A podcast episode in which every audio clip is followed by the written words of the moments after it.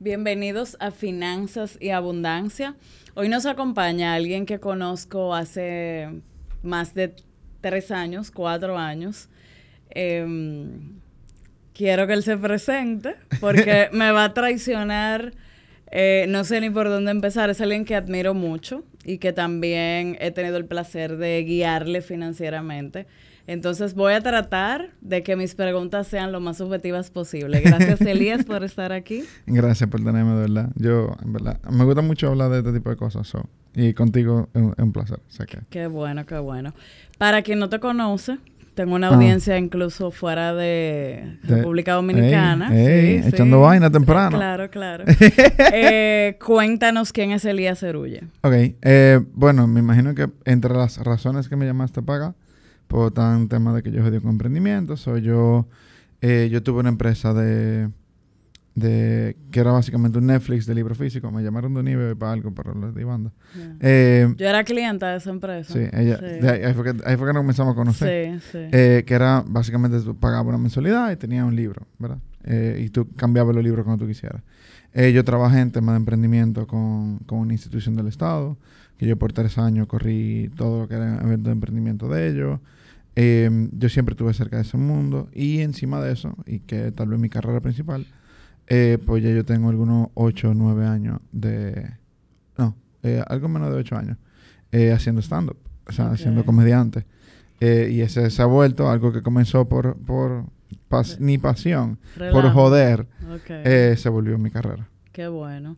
tengo para decirte que un sobrino mío, me dijo, cuando yo sea grande, yo lo que quiero es stand-up. O sea, como que ya por siento que quizás eso no pasaba cuando tú eras chiquito, de que no, había un modelo de tú decir eso es lo que yo quisiera hacer. No, porque inclusive cuando estaba Carlos solo, Carlos Sánchez, eh, mucho lo veíamos como, ah, él está haciendo esto solo. Y como que diferente de los comediantes tradicionales, pero no se veía el Y que no, se veía cercano a lo que podíamos hacer nosotros. Cuando un par de gente se nos, acercamos a él hace mucho tiempo, hace 11 años, eh, preguntándole cosas. Y él dijo como que, ah, bueno, están haciendo un open mic y pueden como... Él fue que o sea, desde ahí viene el open mic. O sea, open mic es un formato de micrófono abierto que tú subes cinco minutos. Pero desde esa época... Eh, sí, o sea, la guagua se juntó eh, como en el... ¿Qué? 2010, 2011, no es así. Hace pilas de tiempo. Em, o antes, yo ni sé. Hace más tiempo que el diablo. Y él fue que lo juntó porque le dijo a ellos que se junten, porque se le secaban a él y como que nada, con ustedes. Y entonces ellos hacían eventos para que el nuevo comediante participara. Y ahí tuve yo una vez. Dejé la comedia por cuatro años y después fue que volví. Ok. Entonces. ¿Y qué, qué tú hubieras cambiado en tu formación profesional para, para hoy día dedicarte a, lo que haces? Honestamente, no sé. Eh, yo, tengo temas con las preguntas que son así. Porque que yo hubiera cambiado de lo que ya yo hice. Es una pregunta engañosa, porque es que si yo pudiera cambiar algo de lo que ya yo hice, yo no fuera quien yo soy no hoy. Fuera quien eres. Entonces, las cosas que me llevaron a mí a ese stand-up no tienen que ver con comedia. O sea, tiene, yo entré en economía, me cambié a mercadeo en la época misma. Dentro de mercadeo yo eh, cojo una pasantía donde hago de copywriting para una empresa horrible, pero en fin. Mm. Eh, y por esa gente que yo conozco, por tal mercadeo que no tenía en mi carrera, que por yo tener el ocio que tenía por toda esa carrera, conocí gente que me llevó un día a un show de Carlos Sánchez. O sea, Objío, un pana mío que abogado, me lleva con él y la que ahora es su esposa, cuando, eso, cuando era su novia, y fuimos los tres a ver un show de Carlos Sánchez. O sea, no fue que yo estaba desde pequeño, la pasión de... Fue chance muchas cosas. Entonces, cambiar cualquier cosa, de que, cambiar una clase tal vez de mi, de mi carrera, hubiera significado en que yo no hubiera conocido a esa persona, Gio, eh, no le hubiera mucho pana, no me lleva el show y yo no me meto estando nunca. ¿Y tú no eres el típico como... ¿Tú eres funny en el colegio o en la universidad? Yo, en, en la universidad yo era... Yo me hice... En el colegio no. En el colegio yo era como... Introvertido. más introvertido. En cuarto bachillerato fue que yo me solté un ching. En la universidad yo me solté mucho, pero yo hacía más... Yo era más organizador. Yo hacía muchos eventos. Mucha gente yo le caía bien. Yo hacía un cumpleaños gigante y vaina, fiesta, que yo cuánto. Pero yo siempre estaba como behind the scenes. Estaba todo el mundo haciendo coro. Y a- es más, yo llegué a hacer, yo, eh, teníamos un local de eventos y tenía como un lado que era una oficinita. Yo llegué a ese evento donde yo me lo pasaba en la oficinita. Exacto. Y yo veía el coro. El coro, de me- lejos. y yo me quedaba guardado. Y una pregunta. Eh, mencionas que trabajaste, tenías una época un empleo fijo. Sí, por tres años. Se subestima, eh, y veo mucho eso en los jóvenes, de que mm, todo el mundo quiere emprender desde cero. ¿Qué aprendizajes o cosas buenas? ¿Qué fue lo positivo de esos tres años? Ok, mira, antes, antes de eso, una cosa para aclarar, para todo, Ujú. toda persona que ve este emprendedores que lo logran, Sí, sí, y sí, cuánto, sí. hay un secreto que ellos no te dicen y es que tienen padres que lo mantienen. Y eso, es- eso es esencial para mucho emprendimiento porque muchas veces, o sea, la misma comedia, los primeros no, cuatro no años... te permite eh, ser independiente financieramente. no, los primeros cuatro o cinco años yo jalé aire. Si yo hubiera tenido que comer de lo que yo estaba trabajando en la comedia, yo me hubiera muerto. Entonces, yo duré un par de años haciendo comedia, me metí en un trabajo fijo, eh, porque yo tuve, lo solté, y entonces me metí en un trabajo fijo que me ayudó a aprender ciertas cosas. Cuando ya yo dejé de aprender en el trabajo, ya yo me ir. Pero aprendí temas de trabajar en equipo, de, de organizar eventos, de de cuánto, de tener responsabilidades. eh, pero también me enseñó, perdón, me, me, me proveyó la oportunidad de tener un ingreso que yo el ingreso que trabajaba con la comedia podía, podía dedicarlo a la comedia o ahorro. Ok. O sea, y no me lo tenía que comer. Que eso era un, es un error que, que mucha gente tiene. O sea, como que hay muchos comediantes ahora que, que tienen como el, el impulso Las de lanzarse, y- de y- lanzarse a la comedia, pero es como que mente, en un trabajo no es malo. Tener un trabajo te permite ser creativo con el dinero que tú generas con la comedia. Excelente. O sea, si tú tienes tu necesidad resuelta del mes con tu empleo y todavía tú tienes tiempo para hacer comedia y tú tienes el ingreso que tienes con la comedia, tú puedes agarrar, invertir eso en tu mismo trabajo, en tu misma creatividad, en tu mismo Y, tema y de shows. también no coger cualquier trabajo. Y así no tiene que no tiene que prostituir tu, tra- tu trabajo artístico, tu trabajo Exacto. creativo. Porque esa vaina yo lo veo mucho. Que de repente están jalando aire y cogen una vaina, una chiripa de una vaina. Disfrazado de pollo. disfraz- y entonces tú lo es triste, tristón Sí, esa vaina sí. porque dice, coño, ¿por qué? Que por eso es que el arte se no hay que mendigar. O sea, como que ya esa escena de, de, de que tú tienes que... De hacer un artista muerto de hambre. Eso nomás, Exacto. eso le enseñan como las escuelas muy románticas del arte. Sí. Pero son artistas muertos de hambre, ya ¿no? eso lo quitaron. Eso lo quitaron. Sí. O sea, hacer un artista muerto de hambre, va. Hay cosas que pasan que tienen que ver fuera de tu control. Que tú tengas una situación donde tú estás haciendo tu arte y no estés generando o no te esté yendo bien, no necesariamente implica que tú eres mal artista o que tú lo estás haciendo mal. O Exacto. sea, no es no obligado que tú, ta- tú estás sin cuarto, entonces tú lo estás haciendo mal. Que hay un momento que tienen que alinearse los planetas entre Hay, hay el que- respaldo del público, tu Ajá, hay desarrollo muchas como cosas que van juntas. artista y un golpe de suerte. Exacto, también. siempre. La, suerte Sí. juega un rol, ¿verdad? Pero es como que hay muchas cosas ahí pasando juntas. Pero la idea de que para ser buen artista tiene que estar jodido. Eso, Eso no. se acabó. Sí. Eso no tiene sentido porque es que yo siento que eso inclusive engaña al que viene. Porque si yo le dijera a los comediantes que vienen que se van a comedia... poder levantar. hay que que, por ejemplo, ahora tú tienes un trabajo que empieza a las 4. Sí, yo tengo un trabajo a las 4 de la tarde y hago lo que me gana en el día. Ajá, yo tengo esa libertad, pero sí, nueve años, ocho años después, nueve Claro. años después. Claro. O sea, yo tengo esa libertad con el tiempo. Entonces, es injusto compararse. Es más, yo siento que muchos de los que vienen ahora están yendo más rápido de lo que yo estaba yendo. sí, sí. O sea, por lo por menos... la ni- misma plataforma y la misma exposición. por lo menos a nivel de acogida, redes, exacto. sí, yo, sí. yo duré mucho, que eso era que nos matábamos. Oye, ¿qué es lo que tú haces? Que no se entendía. Que, ajá, que yo tuve que sacar un show en Spotify para yo usar eso de tarjeta de presentación. Que yo le dije, la ah, yo soy comediante. ¿Cómo que tú eres comediante? Y yo le enseñaba. Ese- y tenía que, tenía que tener eso como una evidencia. Sí. Porque ahora tú dices, ah, yo hago stand-up. Ah, que heavy. Ya. Claro, ya se entiende. sí. Pero antes era como que tú eres comediante. Sí, yo soy comediante, pero tú no eres como payasoso. Y yo como que, pues que eso no es lo que yo hago. Claro. O sea, yo no soy un MC, no soy un ¿Y de dónde vino el tema del cajero del VHD? Eso fue un chiste, eh, porque yo siempre he pensado que la gente del... Yo tengo mis temas con múltiples bancos, pero a cada uno yo tengo su insulto. Pero con el VHD yo relajaba siempre, como que la gente en el VHD se veía como aburrida. Ay, Dios mío. Eh, entonces, eh, el, el relajo del cajero del VHD viene porque eh, mucha gente me decía que yo no Que tenía cara de comediante. Exacto. Que yo era muy serio, que yo Eh, eh, inclusive, el nombre de mi, de mi segundo especial de inofensivo se llamaba así por razones similares, porque la gente decía que, oye, que con esa cara de inofensivo que tú tienes, tú no parece que vas a decir lo que tú vas a decir. Y entonces con lo del cajero del HD era, era eso, como yo decía como que, ah, tú eres comediante, como que yo soy comediante. Y gente que tú no pareces comediante, tú no eres cajero del HD. O sea, ahí era por un tema de la seriedad, de que yo no necesariamente me veo como un tigre jocoso. Ajá, ajá. Y mm, yendo por ahí mismo, ¿en qué punto tú entendiste que ya estabas listo para dejar el trabajo fijo? Que ahí yo, andaba... Sí, yo inclusive me, me, fui del trabajo después de estar listo. O sea, un tiempo después de... Estamos listos. Ajá, yo estaba ready para irme. O sea, por ejemplo, una cosa que sí, que sí vimos por mucho tiempo fue... Yo logré machear mi ingreso del trabajo con mi ingreso de, del promedio de, Entonces, la comedia. Una lección financiera puede ser que hasta que tu emprendimiento no te genere lo mismo que te da el empleo Pero no lo suelte. minimísimo. O sea, yo diría el doble. El doble, exacto. Y también yo le agrego a eso, que eso me sirvió a mí, eh, que tú eres todo un año, porque tú puedes dar un golpe de suerte. Imagínate Navidad. Sí. Eh, en Navidad, los shows de las empresas. No, yo digo un promedio. Y tú te confundes.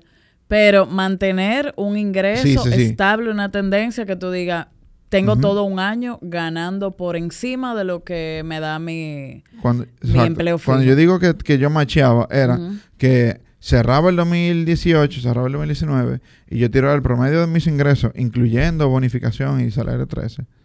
Eh, y, el, el emprendimiento de la comedia, y me daba, me daba igual.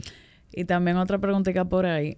Que eso da paz también, perdón. Claro. Da paz porque, por ejemplo, mucha gente que trabajaba conmigo, yo trabajaba en una institución del Estado, en tiempo de elecciones estaban cagados. Claro. Porque tenían ingresos que no sabían generar fuera de ahí. o sea, había gente que estaba ganando. Yo, yo me fui de ahí. A mí me tocó darle, darle asesoría a personas que hasta el vehículo iban a perder y que entendían que no iba a acabar, que el gobierno era eterno. Era eterno. Entonces, eso es un error de mucha gente. Sí. Y entonces, ¿Qué es lo que pasa? Que se viven ganando 200 mil, viven 200 mil. Sí. Entonces, no viven 300. No, o viven 300. Pero como que, oye, si tú sabes generar 100 mil, vive 100 mil y, y, asume esto como, como que Santa Claus te lo está dando. Igualdad. Porque no te va a durar difícil. Pero eso es muy difícil para la gente. Sí. Y aquí y, eso tiene un tema de ego, de estatus, de vaina. Y la gente o sea, se puso arisca en ese tiempo porque se ganaban había gente que ganaba 50 mil que no se veía ganar 50 mil pesos fuera de ahí. Yo me fui de ahí ganando 80. Yo entré con 50, me fui con 80. Eh, cuando me fui entraron una jeva que ganaba más que yo. Y yo como que bueno, pues bien. bien. Pero al final del día no me importaba, ya no estaba ahí. Claro. Pero eso, como que, como que tú tienes que aprender a saber hacer eso. Y hay un tema de que con el mismo dinero, cuando tú ves que la parte que es tu pasión te retribuye más que lo que tú ganas fijo, tú como que crees más en ti. Como que tú tienes un respaldo ya más eh, palpable que cualquier otra cosa. Cuando tú ves que la gente te paga por lo que tú sabías que valía. Y particularmente gente que tú no conoces. Porque Exacto. Al, principio, muchos muchachos están haciendo shows nuevos ahora. Y estoy súper feliz por ello porque es, un tema de lanzarse. Es su primer show solo. Em, y a veces se sienten mal de que al principio como que ellos reconocen mucha de la gente que están yendo. Ok. Eso pasa. Eso es así. Pero eventualmente, pero es real que eh, el propósito es que quien te compre taquilla tú no lo conozcas. Hay, hay, amigos míos que al sol de hoy me dicen, ah, tengo, que ir. Tengo que ir para un show tuyo para apoyarte. Y como que loco, ya no vaya. Ya no o sea, vaya. Ya, ya, ya, tu etapa tú pasó. Tu, tu cuota. Ya tu etapa pasó. Y una pregunta, Elías. ¿En algún momento sientes que mm, la gente, así como tú dices lo otro, de que me ven inofensivo, no sé qué, en algún momento tu proyecto, apellido, nombre de que tiene dinero. Claro, sí. Entonces, por ejemplo, con los amigos, ¿te ha pasado en algún punto de que la gente asuma que tú tienes más dinero del que realmente tienes? Sí, eso me pasa constantemente. Sí. sí, algo que yo no, no ni lo discuto. Me jode inclusión en el programa, en el eh, aunque los muchachos saben porque son de son mis amigos, pero al aire joden de otra forma. Y mucha gente que son radio oyentes que, que creen que mi condición es mucho más... Millonario, millonario. Claro, pero de todas las cosas que la gente puede asumir de uno, tener dinero... Claro, no, es, mala. es la que todo el mundo se mata por aparentar. Exacto. Entonces, como que yo, sin mucho esfuerzo, estoy aparentando que tengo mucho cuarto. Coño. Pero ¿cuál es el lado negativo de eso? ¿Te, te, piden, te han pedido prestado, por me han pedido, pero realmente... Eh, no he tenido... Nada lo negativo. lo que pasa es que tampoco yo jodo con gente que pudieran ser negativos en ese entorno. Ok, que sea, tú cuidas tu, tu yo cuido mi círculo. círculo, 100%. Ok, ok. O sea, como que el día que un amigo mío me pide prestado es porque entiende que no es que a mí me sobran los cuartos, sino que yo confío en él para dárselo. Ok. No tiene nada que ver con, ah, no, Elías tiene... No tenía, o sea, de verdad yo agradezco a mis amigos porque ninguno ha sido así. Ok. O sea, no me ha tocado esa vaina de que con un amigo que lo que te anda como chapeando. Mm. Eh, y, y a nivel de, por ejemplo, me ha pasado en tema de, de como que de, de dating, de salir. Eh, pero como que yo, por ejemplo, a mí no me gusta salir con, con mujeres que, que se, se pueden impresionar mucho por dinero. Ok. Porque primero, no tengo suficiente para impresionar. Y segundo, cualquier persona que se pueda impresionar por dinero se va ahí eventualmente con el que tenga. Con el que tengamos. Entonces, por ahí no hay. Ok. ¿Cuál ha sido tu reto financiero más importante a la fecha? Mi reto financiero, Ujú. mi reto financiero y mi reto alimenticio son el mismo, que son temas de control. O sea, son temas de, de terminar de entender eh, cuáles son los parámetros que yo me pongo a mí mismo. Porque yo me pongo parámetros y yo creo que yo no soy tan malo cumpliéndolo, pero entiendo que no es lo suficiente para la meta que yo quiero. O sea, hay- entre contar macro y contar cuarto, yo estoy teniendo el mismo tema. Lo mismo, ok. Eh, ¿Y qué satisfacción? ¿Cuál ha sido tu mayor logro financiero?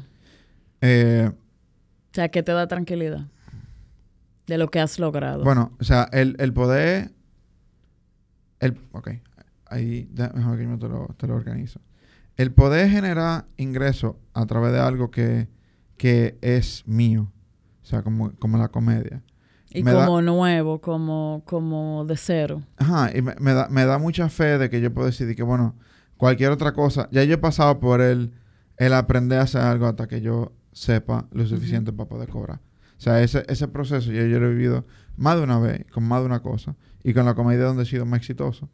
Eh, pues entonces eso me da, me da fe en la capacidad de resolver. Reinventarte Y también. de resolver y de reinventar. Y que bueno, si mañana hay que de ser Ujú. comediante y vamos a hacer otra vaina, pues coño, ya, vamos a otra vaina. Entonces eso, eso me da, me da tranquilidad y de saber que yo en todas mis etapas pues he también logrado vivir más o menos dentro de mis, de mis medios, porque tú me conociste cuando yo no ganaba lo que yo gano ahora.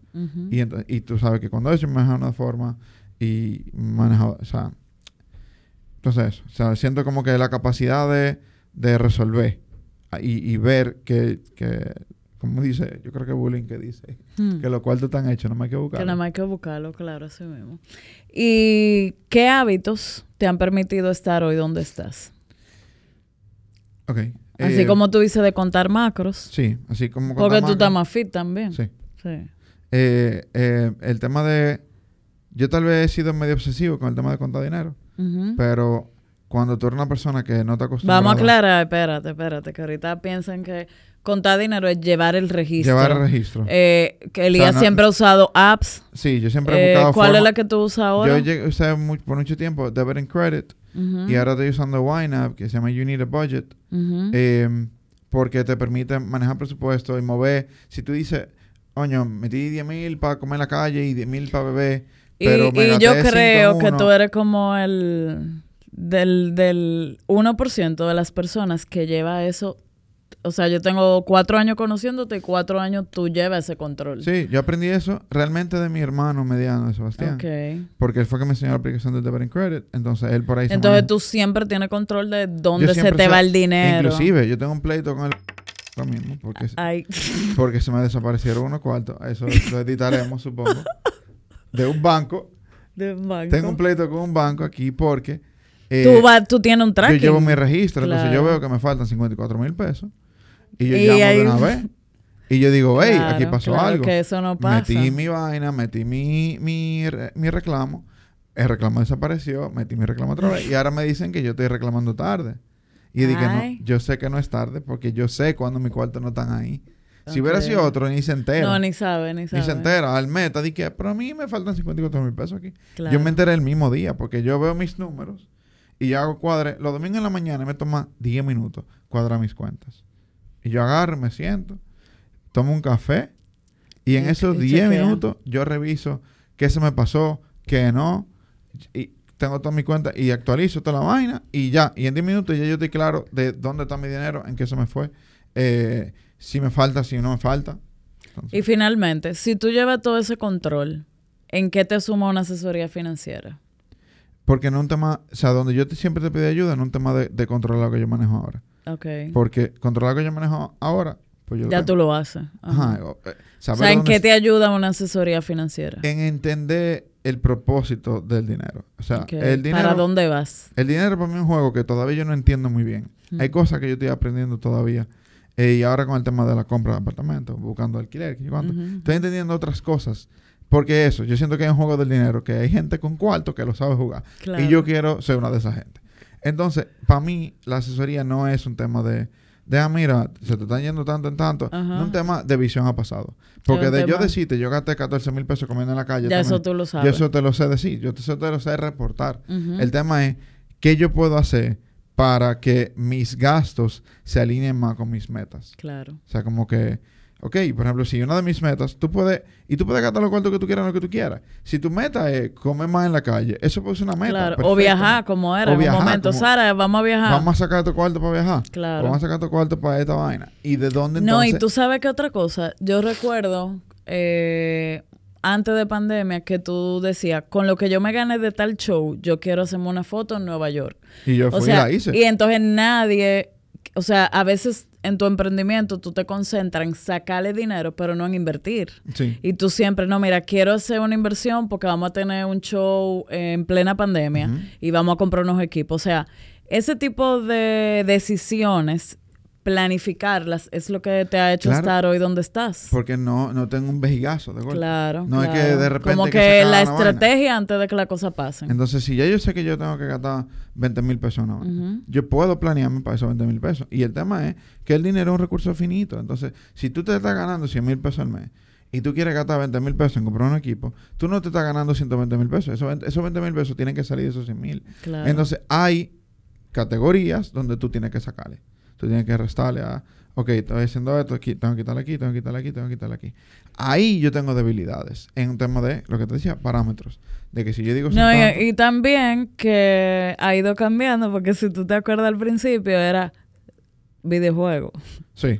Ahora, ahora también es un tema de, que yo vivo metido en la calle. claro, claro, claro. Entonces, hay gastos que se acumulan que a veces el mirar al pasado te ayuda a entender, ah, que la situación que yo estoy pasando ahora es, la siguiente. Y te explica estas cosas. Te explica que aquí está pasando esto. Cuando yo estaba remodelando el apartamento tiene unos gastos diferentes. No, y ya pudiste hacer una inversión y, y sacarle un retorno, que eso antes era quizá imposible, impensable. Entonces, ese tipo de cosas son, o sea, como entender bien dónde se te está yendo el dinero, es muy útil para tú saber dónde jalate. Claro. Pero un tema de autocontrol que, de nuevo, me cuesta. O sea, yo vivo en la calle y a veces que, oye, son las 8 de la noche, 9 de la noche, yo no sé qué hora yo voy a llegar a mi casa, tengo que comer en la calle. Claro. Entonces, ahí es un tema de... No, pues muchísimas gracias. Espero que sigas avanzando y seguir siendo testigo de todo lo bueno que te espera. Gracias, gracias, de verdad.